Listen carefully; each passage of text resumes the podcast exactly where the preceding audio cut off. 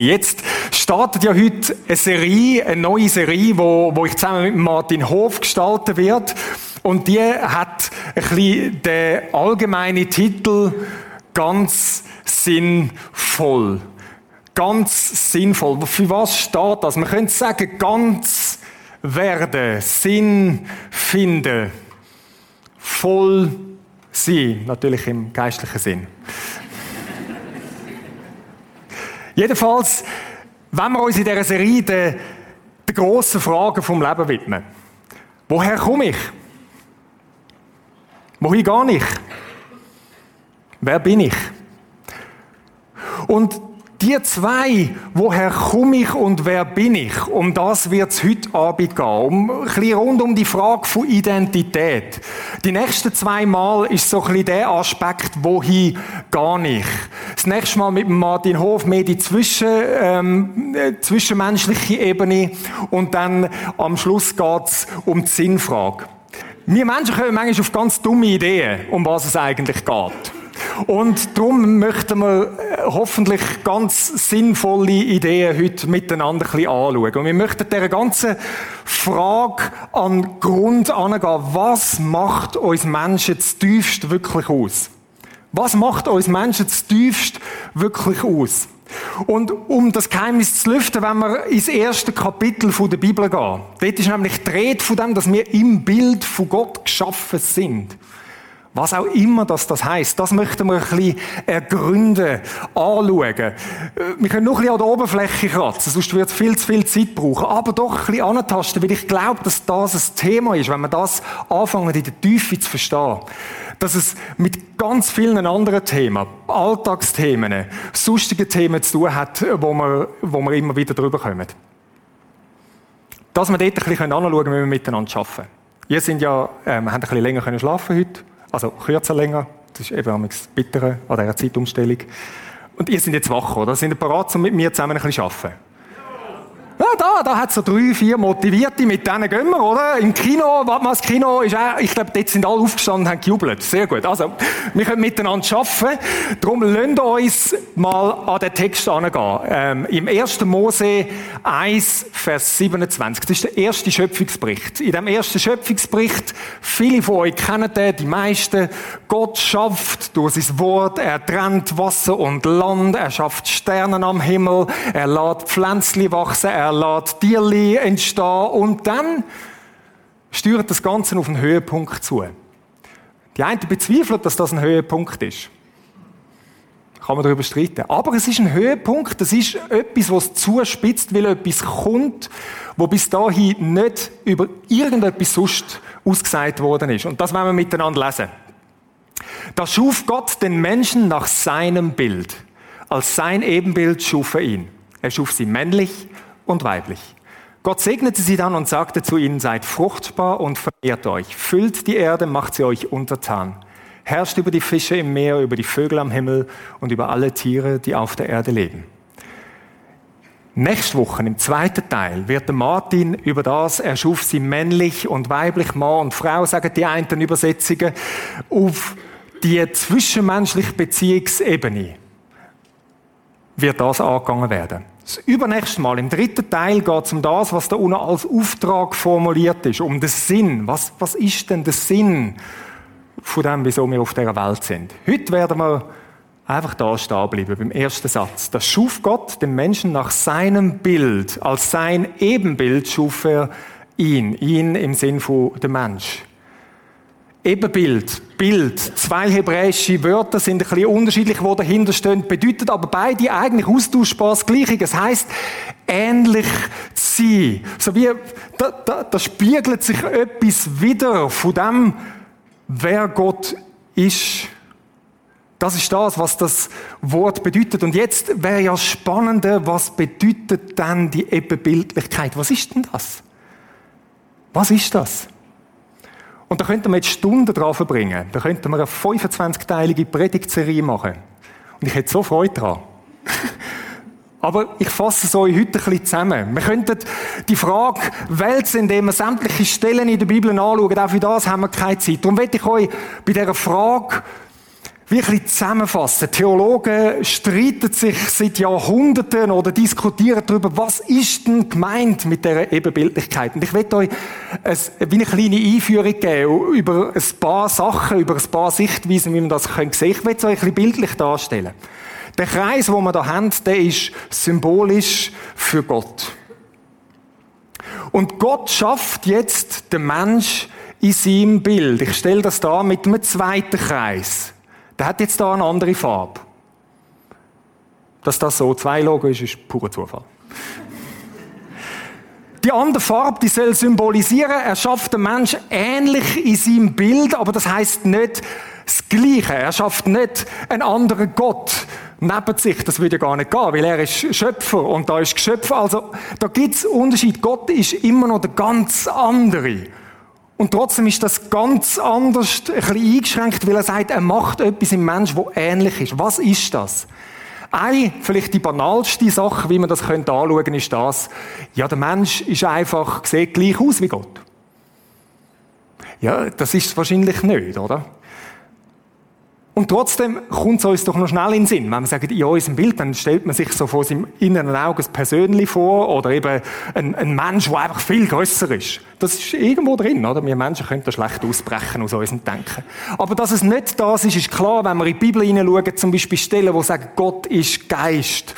Da verschiedenes, das ist es nicht. Um das geht es nicht. Wir sehen nicht gleich aus wie Gott. Ist auch nicht so wahnsinnig würde auch nicht so wahnsinnig prickelnd sein, darüber nachzudenken. Das nächste Ebenbild. Was könnte Ebenbild noch sein? Das nächste, was so ein Ebenbild könnte sein, hängt mit dem Auftrag zusammen, wo im zweiten Teil von dem Vers gekommen ist. Jetzt, der Auftrag, der sagen die einen, und ich finde, das ist ein gutes Argument, der hat mit dem zu tun, dass wir auch schöpferisch tätig sind. Gott gibt uns gestalterische Freiheit. Er schafft uns aus dem Nichts und jetzt vertraut er uns Sachen an, wo wir auch schöpferisch tätig, kreativ können sein und so weiter. Und ich glaube, das hat durchaus etwas. Darum wird man den ganzen dritten Teil dieser Frage. Und doch trifft es nicht ganz am Kern. Dann gibt es wieder einen Ansatz, da sagen die Leute, Ebenbildlichkeit vom Mensch ist dort drin, dass wir einen Willen haben. Wir haben einen Willen. Die einen würden sagen, einen freien Willen. Wir können entscheiden.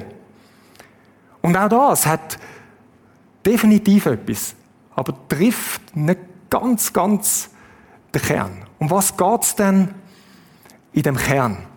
Wenn man all die verschiedenen direkten und indirekten Stellen, die mit dem zusammenhängen, anschaut in der Bibel, glaube ich, kommt es so zu einem Schluss für mich.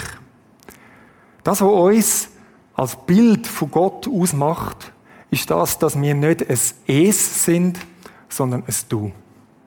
Wir sind nicht ein Es wie Pflanzen oder Tier oder, oder Stein oder all die anderen Sachen, die es so gibt. Wir sind ein Du, ein Gegenüber. Gott hat den Mensch als Gegenüber zu sich geschaffen. Der dreieinige Gott, wo eigentlich Beziehung in sich ist, auf das Thema gehen wir jetzt nicht ein, das wäre ähm, noch ein paar Predigten mehr. Er schafft uns als Menschen als Gegenüber, als ein Du zu sich. Er schafft uns in Beziehung zu sich. Also Ebenbildlichkeit hat da mit der Schnittmenge von diesen Kreisen zu tun. Es hat mit der Beziehung zu tun, mit dem, dass wir als Menschen bezogen sind auf Gott und das überhaupt können sein, weil wir wirklich ein Gegenüber sind, ein Du. Um das geht's bei Ebenbildlichkeit. Wir sind ein Gegenüber von Gott. Wir sind beziehungsfähig. Zuallererst in Bezug auf Gott, aber dann auch auf die zwischenmenschliche Ebene. Was macht das aus? Da gehört auch der Wille drin. Wir können entscheiden. Wir können entscheiden, möchten wir. Da gehört eine gewisse Eigenständigkeit drin. Wir sind nicht einfach ein Klon, sondern es Gegenüber hat eine gewisse Eigenständigkeit. Das ist das, was es Du ausmacht. Das Gegenüber. Wir haben die Fähigkeit, Beziehung zu leben. Sprachfähigkeit, wir können kommunizieren, wir haben die, die ganze Ebene von der Gefühlswelt, auch das können jemand anders wahrzunehmen und so weiter. All das gehört zu dem Package, wo uns als Ebenbild von Gott ausmacht. Er ist auf Beziehung angelegt und so sind wir auf Beziehung angelegt und zuvorderst und zuerst auf die Beziehung mit ihm. Dort ist unser Menschsein drin. Ich will euch noch ein paar Sachen sagen. Wir sind aus Liebe geschaffen. Wir sind auch für die Liebe geschaffen. Gott schafft uns aus Liebe und wir sind aber auch für die Liebe. Ich denke, dass wir eine Antwort von Liebe geben. Wir sind in Freiheit geschaffen. Gott hätte das nicht müssen. Wir sind für die Freiheit geschaffen. Wir müssen nicht in dieser Beziehung sein. Das sehen wir nachher gerade. Wir sind in einer Beziehung geschaffen, wo Gott schon hat. Und wir sind für Beziehung geschaffen. Was das alles heißt, das klingt vielleicht ein bisschen abstrakt. Aber ganz oft, wenn wir über unsere Identität nachdenken, dann haben wir das Gefühl, das sind jetzt einfach wir so abgeschlossen. Das bin ich, ich, unabhängig von allem anderen. Das heißt, nein, das ist nicht so. Sondern wir sind auf Beziehung angelegt. Natürlich auch zwischenmenschlich, aber zuallererst in Bezug auf Gott. Unser Wesen, unsere DNA ist, wir sind ein Beziehungswesen. Ein bisschen philosophisch abstrakter gesagt, wir haben nicht nur Beziehungen, wir sind ein Stück weit Beziehung. Es gehört zu unserer DNA. Und wenn wir das verstehen, dann verstehen wir einiges von dem, wie mir denn tickt und wieso dass das so tief geht. Deine Identität ist nicht einfach nur in dir, sie ist in ihm. das ist nicht einfach eine fromme Aussage, sondern das hat mit unserem Menschsein zu tun. So ganz ähnlich, das sind schwache Bilder, aber so ähnlich wie, wie ein, ein Sohn sich nicht kann unabhängig vom Vater definieren kann. Da ist immer die Connection da, egal wie die aussieht. Das Geschöpf kann sich nicht unabhängig vom Schöpfer definieren. Jetzt ist das ja ein wunderschön harmonisches Bild, oder? Die Verbindung mit Gott, für das sind wir gemacht. Dort sind wir Mensch in der Fülle. Jetzt wissen wir alle, ganz so harmonisch geht es nicht zu und her, oder? Und ein bekannter Theologe, ein Schweizer, Zürcher, sogar, habe ich fast sagen, aber wir sind ja im Kanton St. Gallen, ist der Emil Brunner. Vor vielen Jahren schon gestorben und er drückt das sehr gut aus. Er sagt, das, was wir da dargestellt sind, ist der wahre Mensch. So, wie er eigentlich denkt ist. Und dann gibt es noch den wirklichen Mensch. So wie die Realität ist. Jetzt, heute. Und das ist ein Unterschied. Und der Unterschied, den müssen wir verstehen, den müssen wir anschauen und das möchten wir jetzt gerade machen. Wie die Harmonie, die ist nicht ganz so, wie es da ist. Und dann kommen wir zum zweiten Kapitel von der Genesis. Das ist ein zweiter Schöpfungsbericht. Ein bisschen anders. Gott setzt den Menschen in einen Garten und sagt, da, das ist dein Gebiet, wo du bebaust, bewahrst. Er pflanzt zwei Bäume hin, nebst allen anderen Bäumen. Baum von der Erkenntnis von Gut und Bös, der Baum vom Leben. Und er sagt, alles kannst du essen. Außer der eine. Baum von der Erkenntnis von Gut und Bös, dort nicht. Jetzt könnte man da natürlich auch stehen bleiben. Ja, wieso pflanzt jetzt Gott? Das ist nämlich Gott, der den Baum pflanzt. wieso pflanzt er die Versuchung dort rein? Verstehen Sie, das hat mit dem zu tun. Als Gegenüber brauchen wir die Entscheidungsmöglichkeit, auch Nein zu sagen. Uns gegen Gott zu wenden. Sonst wären wir kein wirkliches Du, kein wirkliches Gegenüber. Das ist Ausdruck von der Liebe von Gott. Liebe hat immer mit einem Risiko zu tun. Ich zwinge den anderen nicht dazu, mich zu lieben. Es geht nicht darum, dass er gar nicht anders kann, als mich zu lieben, sondern Gott eröffnet uns als wirkliches Du, als wirkliches Gegenüber die Möglichkeit, auch ohne ihn zu wollen. Und das ist das, was passiert. Lesen wir miteinander. Die Schlange war listiger als all die Tiere. Die Schlange ist Symbol, das Bild für, für das, wenn wir in die Bibel hineinschauen, für, für den, der auch Teufel genannt wird, Satan genannt wird, der Durcheinanderbringer. Und der bringt sehr vieles durcheinander, wie wir gerade sehen. Also, die Schlange war listiger als all die Tiere, die Jahwe Gott gemacht hatte. Sie fragte die Frau, hat Gott wirklich gesagt, dass ihr von keinem Baum im Garten essen dürft? Natürlich essen wir von den Früchten, entgegnete die Frau. Nur von den Früchten des Baumes in der Mitte des Gartens hat Gott gesagt, davon dürft ihr nicht essen. Yes! Gut gemacht, Eva. Richtige Antwort. Äh, nicht ganz richtig ist das nächste Sätzchen, sie nicht einmal berühren. Das hat Gott nicht gesagt. Interessant, vielleicht ist sie der Schlange schon ein bisschen auf den Leim gekrochen. Sonst müsst ihr sterben. Jetzt geht's weiter. Sterben? widersprach die Schlange. Sterben werdet ihr nicht. Aber Gott weiß genau, dass euch die Augen aufgehen, wenn ihr davon esst. Ihr werdet wissen, was gut und böse ist und werdet sein wie Gott. Wir fokussieren auf dem letzten Satz. Ihr werdet sein wie Gott. Interessant, dass der Durcheinanderbringer Gott dort ansetzt. Ihr werdet sein wie Gott. Äh, äh, kurz nochmal Erinnerung. Gott schafft den Mensch ihm ähnlich in seinem Bild als Gegenüber auf Augenhöhe. Ein Stück weit ist das ein Geschenk von Gott, wo er sagt, dass ihr sind wie ich, mir ähnlich. Das ist ein Geschenk, wo ich euch gebe, in dieser Verbindung mit mir. Und genau an diesem Punkt fängt es durcheinander sein. Der Teufel kommt und sagt, schau mal, das, was du eigentlich hast, du nicht so verdrehen, dass du sagst, du musst es dir holen. Und zwar unabhängig von Gott. Yes. Und genau das macht alles kaputt. Die Versuchung ist, hol dir das, was du eigentlich schon als Geschenk bekommen hast, unabhängig von Gott. Und interessant, er hat bis heute ganz oft die gleiche Masche. Was passiert mit dem? Wir wissen, der Mensch geht darauf ein, isst von dieser Frucht, gibt dem anderen, isst auch. Es kommt zu dem Bruch. Es kommt zu dem Bruch.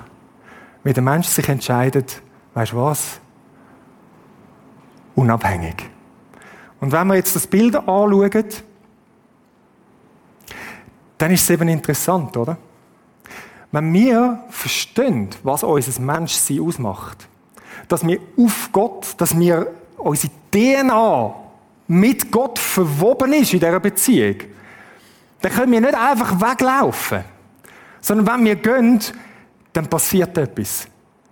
Es zerbricht etwas. Es ist nicht einfach etwas, wo zerbricht, sondern wir sind auf Gott angelegt und wir können nicht wirklich vollumfänglich Mensch sein, so wie es denkt war, wahrer Mensch sein, ohne die Verbindung mit Gott. Und das müssen wir in der Tiefe kapieren. Das ist nicht einfach etwas, was dazukommt, Beziehung mit Gott. So als ein Netz plus, wir sind noch ein bisschen religiös. Nein, das, das gehört zu unserer DNA. Und darum zerbricht so unglaublich wesentlich etwas, wenn wir uns von Gott distanzieren. Mit anderen Worten, oder? Der Mensch und wenn ich sage der Mensch, dann sind das nicht nur die zwei dort am Anfang, sondern sind wir Menschen ganz grundsätzlich. Will Gott los sein. Er wird gottlos. Es zerbricht, es passiert alles Mögliche kaputte. Und dann, und das ist das Wichtige, aber er wird Gott nicht los. Und das müssen wir verstehen. Wir können uns von Gott distanzieren. Wir können, wir können nicht an ihn glauben. Wir können ihn weg erklären. Und trotzdem bleibt das, dass wir Gott nicht loswerden. Wieso? Weil es tiefst mit unserem Menschsein verknüpft ist. Es gibt solche, die das so ausdrücken und, und sagen, wir haben so wie ein, ein, ein gottförmiges Loch in unserem Inneren. Vielleicht hast du das auch schon gehört. Ich habe das immer ein bisschen cheesy gefunden. Und doch stimmt's. Da, da, da hat's der Teil, aber dummerweise ist es nicht nur ein Loch, es betrifft unser ganzes Sein, wo auf Gott angelegt ist. Und wir wollen das irgendwie füllen, aber wir schaffen es nicht. Weil es nur von ihm her kann gefüllt werden Wenn wir das Bild nochmal anschauen, ist das Zerbrochensein vom Mensch, der Widerspruch von uns Menschen, oder? Wir widersprechen Gott. Und wir leben als Mensch im Widerspruch, auch im Widerspruch mit uns selber, im Widerspruch mit unseren Mitmenschen, im Widerspruch zu der Schöpfung. Wir sind zerrissen in unserem Inneren und unser Zerriss zerreißt die Welt und die Menschen um uns herum. Ist das so ein schwarzes Bild? Nein, es ist einfach schlicht so, wie die Wirklichkeit ist. Ja, sind wir dann noch wirklich Menschen? Das ist auch eine große theologische Frage. Sind wir dann noch Ebenbilder von Gott? Ich glaube, wichtig, das ein bisschen differenziert anzuschauen. Auf der einen Seite sind wir das noch voll. Wir sind immer noch beziehungsfähig, Beziehungswesen. Wir haben alles. Wir haben unseren, wir haben unseren Willen. Wir haben unsere ganze Gefühlswelt. Wir haben, wir haben die Fähigkeiten zu kommunizieren mit Menschen und sogar sind wir von dem, was wir Menschen haben, fähig in Beziehung sein mit Gott. Das ist immer noch da, vollumfänglich da, nichts verloren von dem. Was komplett verloren ist, ist die Verbindung mit ihm. Das Zusammensein mit ihm. Und darum geht der Bruch so tief rein und betrifft alles. Nicht einfach nur so ein bisschen der religiöse Teil. Und wenn man das anfangen zu verstehen, dann macht vieles plötzlich mehr Sinn. Wie zeigt sich der Zerriss? Wie zeigt sich der Widerspruch in uns? Ich will es mal so darstellen. Oder wir sind auf der Suche irgendwo nach links und nach rechts das zu füllen. Und wir versuchen irgendwo voll zu werden, das Ganze zu machen. Aber alles, wo wir uns reinziehen, das läuft da unten gerade wieder raus. Das ist doch die Erfahrung, die wir oft haben. Auch als Christen haben. Wir versuchen, unsere Löcher zu stopfen. Das, wo wir das Gefühl haben, da müsste doch etwas passieren, aber wir schaffen es nicht. Ich werde euch ein paar Beispiele geben, wie wir das oft machen. Bisschen übertrieben formuliert, eine Variante ist, wir machen uns selber zu Gott. Wir setzen uns an Stelle, das ist aus unserem Blickfeld aus, also sind nur noch wir, also müssen wir irgendwie die Rollen ausfüllen, wir drehen uns komplett um uns selber. Es ist interessant, wenn du in die Werbung hineinschaust, oder Kinofilm oder sonst etwas, wie viel Film und Sachen über Halbgötter und Superhelden, die komplett anders sind und über sich darüber auswachsen sind. Ich glaube, das zeigt vielleicht etwas von dieser Sehnsucht, wo man die Erinnerung daran, warte mal, wir sind eigentlich zu, zu etwas Höherem berufen. Aber der wirkliche Mensch, die Realität merkt, das ist nicht so. Wir versuchen uns dorthin zu pushen und schaffen es nicht. Auch die ganze Frage, wo, wo so präsent ist vom Körperkult, sich immer irgendwie mehr zu optimieren und zu optimieren, könnte es sein, dass das mit dem zu tun hat. Dass wir das Gefühl haben, wir müssten jemand sein, wo wir irgendwie merken, wir sind es nicht oder können es nicht sein. Es ist ein unheimlicher Stress, so unterwegs zu sein. Eine zweite Variante, wie wir es versuchen zu füllen, ist, wir machen andere zu Göttern. Wir machen andere zu Göttern. Vielleicht sind das Beziehungen. Vielleicht sogar die nächsten Beziehungen. Und du sagst, da ist die Person, da ist der Mensch und ich möchte, dass du mir mein Loch füllst. Dass du mich komplett machst. Dass du mich ausfüllst.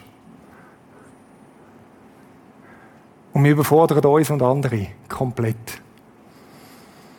Und während wir das machen, machen wir unsere Gegenüber, und das ist tragisch, zu Es. Zu Sachen, zu Mittel, zum Zweck, um irgendwie voll zu werden.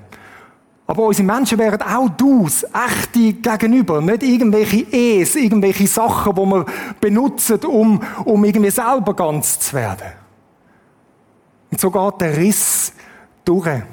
Vielleicht sind es auch nicht nur Menschen, wo wir irgendwie suchen. Vielleicht tun wir auch Sachen, effektiv Konsumgüter sozusagen zu Göttern erklären. Ja, wenn ich das han, wenn ich das hätte, dann wäre es endlich so weit. Kennst du das? Wenn ich die Karriere könnte einschlagen, wenn das und das anders wäre in meinem Leben, dann und wir reden von dem Es und von dem Es und von dem Es und von dem Es, wo irgendwie das füllt. Und wir schnallen nicht, dass es nur das Du ist, wo letztlich das füllt. Das göttliche Du, das allererst, das Gegenüber, wo man sagt, das ist eben nicht einfach etwas, was dazukommt, sondern das, das, das sind wir. Wir gehören dort hin in diese Verbindung. Und erst dort wird es ganz. Erst dort wird es voll.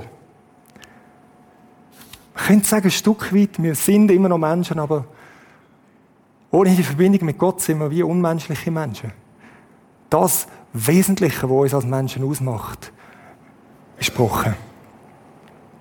Darum möchte ich es so mal sagen, auf deine Identität bezogen. Wenn du deine Identität suchst, wirst du sie nie in dir finden.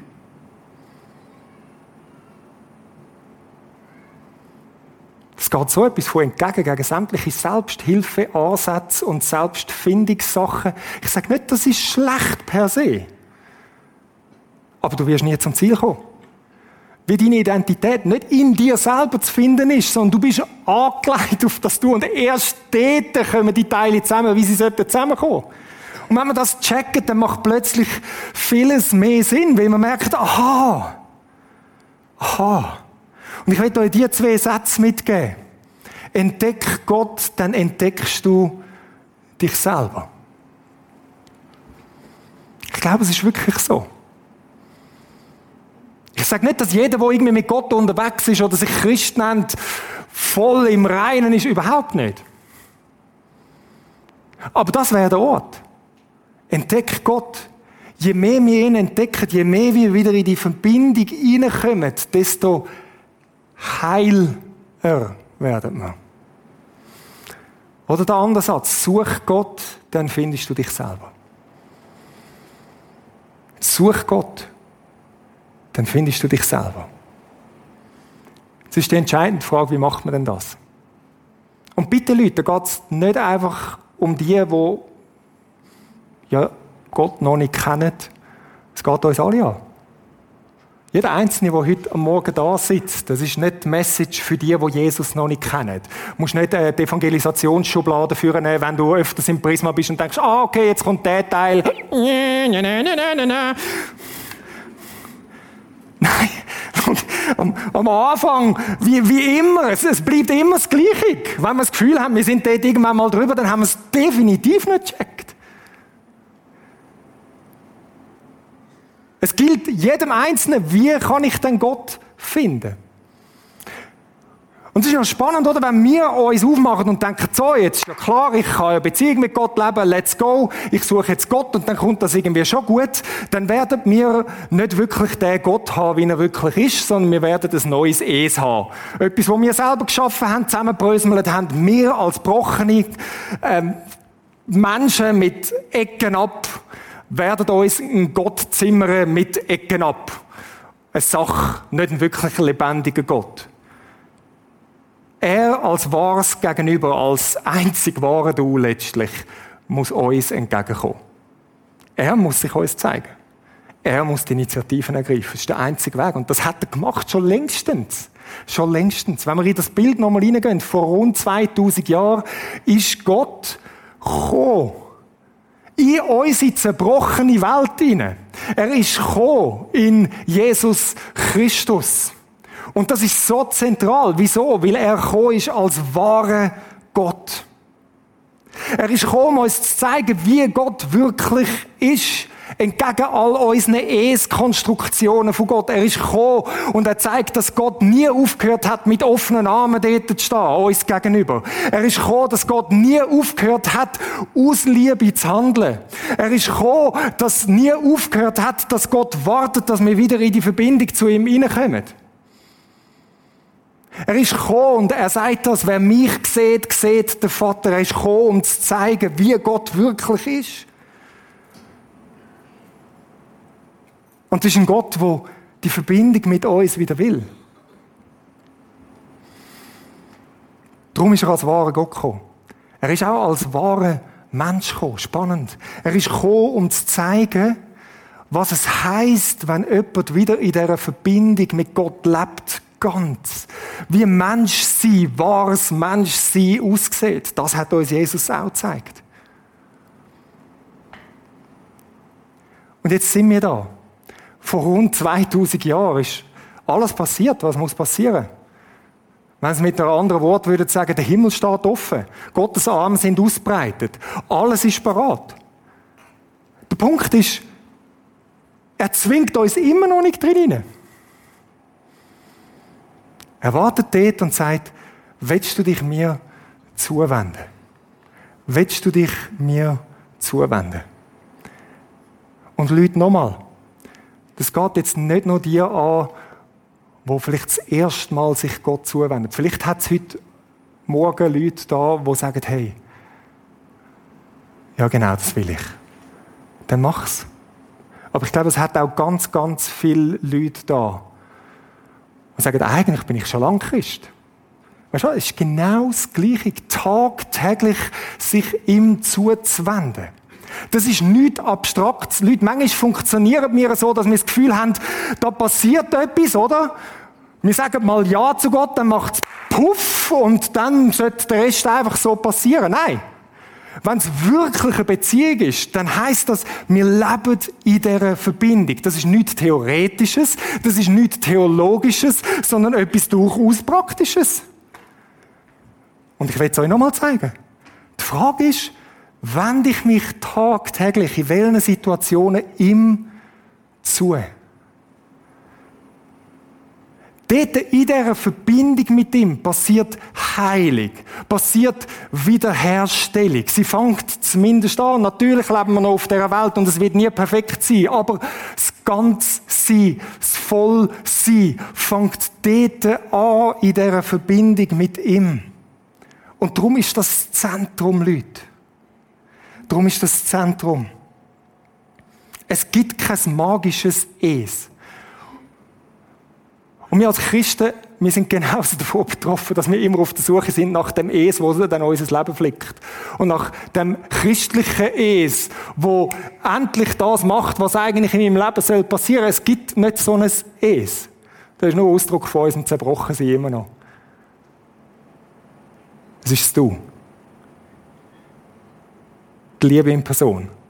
Gott selber. Und dort passiert Heilung. Dort passiert Wiederherstellung. Dort passiert, in dieser Verbindung mit ihm passiert all das, wo wir uns danach sehnen. Darum manchmal geht es mir so auf den Keks, auch all die christlichen Selbsthilfebücher. Vielleicht hilft es am einen oder anderen Punkt. Aber eigentlich müssen wir lernen, wieder zu dieser ganz simplen Tatsache zurückzukommen. Und Leute, das ist nicht kompliziert. This is where the magic happens. Und es ist eben nicht irgendeine Magie von einem Es, sondern es ist das Wunder, dass dort all das, was uns als Menschen ausmacht und wo wir uns danach sehen, passiert wieder in dieser Verbindung mit Gott. Darum meine Sache für heute Morgen, komm schlicht zurück zu ihm. Denn das zu banal? Ich glaube nicht. Komm schlicht zurück zu ihm, wo auch immer du bist. Vielleicht bist du einen Millimeter nebendurch und hast mir die kalte Schulter zugedreht. Vielleicht fühlst du dich, wie wenn du zwei Kilometer weg bist und komplett in die andere Richtung schaust. Es ist schlicht das. Dreh dich ihm zu. Komm zu ihm und warte nicht auf irgendein Es. Und darum der Satz, versuche es nicht. Es gibt nichts zu versuchen, es gibt nichts zu suchen, das Es kannst du irgendwie weglassen, sondern komm wirklich zu ihm. Vielleicht denkst du, das wär's und das müsste passieren. Und es ist noch schwierig, sich von dem Es zu lösen. Dann lupf einfach im Bild gesprochen wie der Kopf und sag, warte mal, es ist er, wo es gibt. Ich will ihm mit den Augen schauen und du bist am richtigen Ort. Dort passiert es. Ich möchte euch noch ein Beispiel geben und euch dann Zeit geben, um schlicht jetzt heute so wie einen ersten Pflock einzuschlagen und zu sagen, und ich komme zu dir und ich lasse es los. Etwas, was mich beschäftigt, persönlich, ist, wie, wie schwer dass das mir fällt, das zu checken. Ist mir wahrscheinlich zu banal. Ich suche so oft immer noch das Es, wo endlich das Entscheidende bringt, egal wie fromm das Es daherkommt. Und interessant ist auch, auch in der Seelsorge, so als Pastor mit Leuten, Leute kommen damals und ich kann das so gut nachvollziehen, weil mir geht es manchmal am Abend im Bett genau gleich, wo man irgendwie denkt, es ist so schwer, das Leben mit Gott. Es passiert nichts. Ich spüre es so nicht. Und dann sage ich mir selber und diesen Leuten manchmal etwas ganz Schlichtes. Ja, wie ist es? Also, ver verbringst du dann Zeit mit Gott? Ja, nein, schon nicht, aber es ist so schwer. Leute, es ist wirklich nicht kompliziert. Aber ganz oft fällt es uns nicht einfach.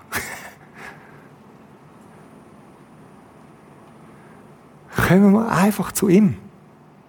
Schlicht und einfach. Ich glaube, es gibt keine bessere Message als die. Einfach zu ihm zu kommen, weil er ist bereit. Ich möchte euch Zeit geben, dass ihr einen Moment habt mit Gott alleine. Zeit zu haben vor ihm. Und ich lasse den Satz vorne stehen. Vielleicht ist es daran, dass du, ich weiß nicht, wie dein Es aussieht. Das, wo du denkst, wenn das wäre, dann. Nimm's und vielleicht wie innerlich, wenn du jetzt die Augen zumachst, das hilft manchmal, nimmst es wie innerlich und streckst es ihm an und sagst da. Ich gebe es dir. Ich lasse sogar los. Weil in dir ist die Fülle. In dir sind verborgen alle Schätze von der Weisheit, von der Erkenntnis.